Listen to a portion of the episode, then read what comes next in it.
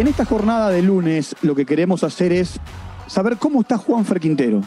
¿Qué le puede aportar Cardona a Racing? ¿Por qué no rindió en Boca? ¿Qué pasa con Villa? ¿Es crack Carrascal? ¿Y quién es Mosquera, el nuevo jugador de Aldo Civi? Y estamos, por supuesto, de festejos, porque aquí en Footbox hemos llegado al millón de escuchas. Agradecidos, como siempre, a todos aquellos que están del otro lado permanentemente. Y de esta manera arrancamos en Footbox Argentina. Walter Zafarian presenta Footbox Argentina, un podcast exclusivo de Footbox. Bienvenidos como siempre, estamos comenzando un nuevo capítulo, un nuevo episodio y por supuesto vamos a tener un invitado de lujo aquí en Footbox Argentina. Es amigo mío, eh, es un gran compañero, es un extraordinario jugador de fútbol y hoy es un gran comentarista. Y es Oscar Córdoba, que es el responsable de, de Footbox en Colombia. Oscar, ¿qué tal? ¿Cómo te va? Bienvenido. Hola Walter, un saludo muy especial. Muchas gracias por esta invitación que siempre va a ser agradable hablar de fútbol contigo porque eres una persona que conoce al derecho y al revés lo que pasa dentro de nuestro continente y fuera de él. Bueno, a ver, quiero arrancar por Juan Fernando Quintero. Va a ser jugador de River. ¿Cómo jugó en el seleccionado? Se lesionó el hincha de River está muy expectante por la vuelta de Juanfer. A ver, Juanfer mostró lo que nos tiene acostumbrados. Es un conector. Lamentablemente sufrió un golpe, pero mientras que estuvo en el terreno de juego fue un jugador importante para lo que eh, el profesor Rueda está buscando en este microciclo de la selección Colombia. Es conexión en el fútbol de la selección adelante, llegando más, conectando esos posibles eh, jugadores que le permitan a Colombia sumar gente al ataque y eso es lo que realmente hace Juan, pero en ningún momento se involucra con la parte de marca o recuperación de, pelota. Bueno, ¿y, qué le puede aportar este nuevo Juan Fra River? Lo mismo, lo que tiene acostumbrado a su gente, conector, buscador de, de sociedades, buenos centros porque tiene una pegada espectacular. Tuvo una oportunidad de pegar un tiro libre que la bola lamentablemente se desvió en una de las manos del rival que el árbitro no la alcanzó a denotar, pero sigue demostrando la calidad que tiene con esa pierna izquierda. A ver, eh, hay algo que a la distancia hoy cuesta entender. Él se fue de River, en un momento buscando un nuevo destino, pero en los últimos dos años ha jugado poco. Y bueno, Walter, yo creo que el mundo entero ha jugado poco y más en una liga tan especial como la de China, donde no estamos acostumbrados a sus calendarios y realmente si vamos a mirar las estadísticas de todos estos jugadores que estuvieron en el continente asiático, se van a encontrar con una un vacío dentro de su carrera deportiva. Ahora, físicamente, ¿cómo está? ¿Por qué pregunto esto? El mejor Quintero se vio en el 2018 después de la lesión de ligamentos cruzados, que también lo tuvo un tiempo parado. Eh, y del hincha de River, por supuesto, está esa imagen en Madrid, el gol que a tu querido Boca le quitó la chance de ser campeón de América. ¿Cómo está físicamente? El gol que le hizo Boca no me acuerdo realmente. Pues ah, mira. Es, un, está borrado de mi memoria. no, mentiras, un golazo. Le pega fuerte a la pelota y no le daba la oportunidad a nuestro arquero de reaccionar. Lo digo de forma sarcástica. Bien merecido. Fue un, zapatazo espectacular y lo siguió demostrando después de la Copa Libertadores con ese gol que pegó desde el costado derecho eh, de River, izquierdo del rival que metió contra el palo, no me acuerdo contra qué rival, pero la, pegada de Juan Pérez es espectacular. En cuanto a cómo se encuentra. a, Racing, a Racing hizo un gol parecido. Sí, correcto, correcto. Y en cuanto a cómo se encuentra, se le ve diferente. la última convocatoria vimos a un Juanfer bajo de forma. No nos olvidemos que venía sin actuar, eh, estaba en vacaciones, se acercó al Independiente Medellín para que le permitieran hacer algo de fútbol mientras que llegaba el partido de la selección. O sea, todo totalmente atípico a lo de un profesional y que se va a encontrar con una alta competencia. A ver, a él se lo emparentó, mirá a dónde quiero llegar, ¿no? Es un tema trivial, pero a él se lo emparentó en un momento con que eh, le gustaba ir a cantar con Maluma. En definitiva, en sus tiempos libres yo creo eh, que puede hacer lo que él tenga ganas. Eh, el hincha River lo ama. ¿Es muy profesional Quintero? A ver, yo nunca lo he tratado a nivel personal, nunca lo he visto trabajar, pero veo a la distancia que, como cualquier persona, tiene también sus hobbies y también sus aspiraciones, ¿por qué no? Eh, dentro de mis aspiraciones, al final de mi carrera yo pensaba que iba a ser director deportivo o involucrarme con la alta gerencia de un club a nivel profesional y, y todos tenemos derecho a tener esas profesiones paralelas o alternas.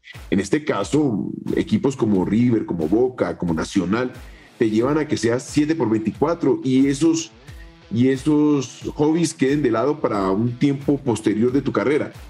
Me parece que dentro de lo que he podido ver, es un chico que se ha logrado ubicar dentro del tiempo y contexto que la pandemia le dio tiempo para pensar y reconectar en cuanto a lo que va a ser su futuro. Y el hecho de volver a River significa mucho. Yo pude haber regresado a cualquier equipo de alta competencia, que no tuviese la alta competencia que tiene River, pero si va a River es porque está comprometido a la alta competencia y se va a, a entregar totalmente a eso. Bueno, ahora, acá en River lo esperan con los brazos abiertos. El que está en la Argentina, por supuesto está terminando de salir de su aislamiento por COVID, es Cardona. ¿Por qué crees que Cardona en las dos etapas de Boca no terminó de arrancar. Eh, tuvo buenos momentos, hay un famoso partido contra River en el que la rompe, en el, en el Monumental, pero no terminó de arrancar. Terminó siendo intermitente en este último tiempo. ¿Qué, qué pasa con Cardona? ¿Por qué es así? Mira, en lo personal, siempre fui un hincha de Cardona. Lo recomendé a Boca hace mucho tiempo.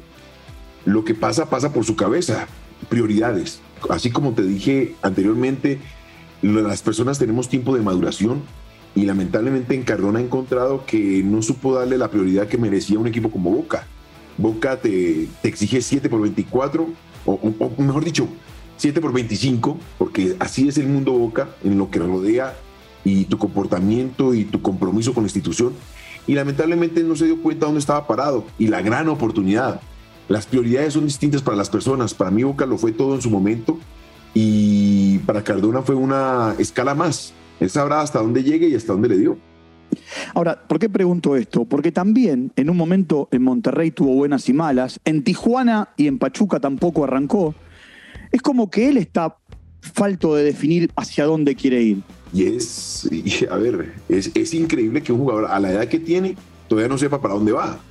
Te repito, desaprovechar una oportunidad tan linda como la de Boca, porque era la compra de su transferencia, de, su, de sus derechos federativos. No entiendo, no, entiendo a qué está jugando Cardona cuando Boca, uno de los equipos más importantes de la Argentina del continente, tenía la posibilidad de comprar sus derechos y él deja de lado la responsabilidad, se queda aquí en Medellín, luego de la Copa América. por favor, nosotros hasta nos montaban en avión privado de Bolivia para llegar a jugar el clásico contra River. Decime, ¿qué, ¿qué, crees que le puede sacar Gago distinto a lo que dio en este último tiempo? Mira, Gago puede decir hasta misa, pero si no pasa por la cabeza de, de Cardona, no pasa nada. Al final del ejercicio, quien toma la decisión de su comportamiento, su rendimiento, su exigencia, es el jugador mismo.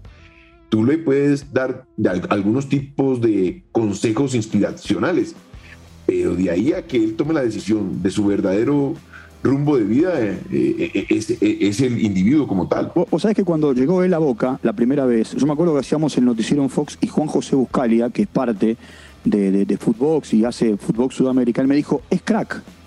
él está muy identificado con el fútbol colombiano y me dijo, es crack Dona. Yo dije, wow, estamos delante de un fenómeno. y no termina de arrancar. A ver, como decimos en la Argentina, le faltan siempre cinco para el peso. Walter, 2010 me llaman de Argentina, del comité de, contratación de, Boca en ese momento, lo que hoy sería la, comisión directiva. Y me preguntan por dos jugadores. Y yo le digo, miren, Cardona es un chico de 20 años, porque estaba en la selección juvenil, la, la, que participó en el Mundial aquí en Colombia. Y para mí va a ser el próximo Riquelme, créanmelo, va a ser el próximo Riquelme por sus condiciones. Solamente que se habla de su problema de peso, pero eso seguramente en Argentina lo logramos corregir con una persona que lo lleve y le permita crecer tanto madurez mental y física. Bueno, al final del ejercicio no se descartaron por, por Cardona, se hizo otro tipo de negociación y con el tiempo terminaron llevándolo a que hiciera parte de la institución. Tan equivocado no estaba, de pronto me faltó pensar en el grado de madurez que pudiese tener la persona en ciertos momentos. Y con Villa, a la distancia que ves en Villa, que también cuando tiene que jugar en serio juega bien, pero también cuando los patitos no están en fila, ¿eh? desaparece de los partidos. Ah, no, sabes que no, yo siento que él sí está en los partidos. El problema de Villa pasa por otra cosa. El problema de Villa pasa por su círculo familiar, donde se encontró con un problema, donde tiene aspiraciones de jugar en el fútbol de, Europa, donde lo rodea una causa penal en la Argentina que todavía no se ha esclarecido, que le cerró las puertas a la selección. Pero eh, créeme, Villa cuando está en el terreno de juego con, Boca marca la diferencia. Anda a un cambio arriba del resto de los jugadores en velocidad. Eh, y había mejorado mucho la forma de definir. A mí me parece que lo que pasa por Villa es más, pasa por un tema de tranquilidad y, y de pronto también aspiracional, de que se quiere ir ya ese momento que, que cumplió en Boca sin haberle dado todo lo que tenía que haberle dado. Tiene, tiene todavía hilo en el carretel. Sí, sí. Mucho.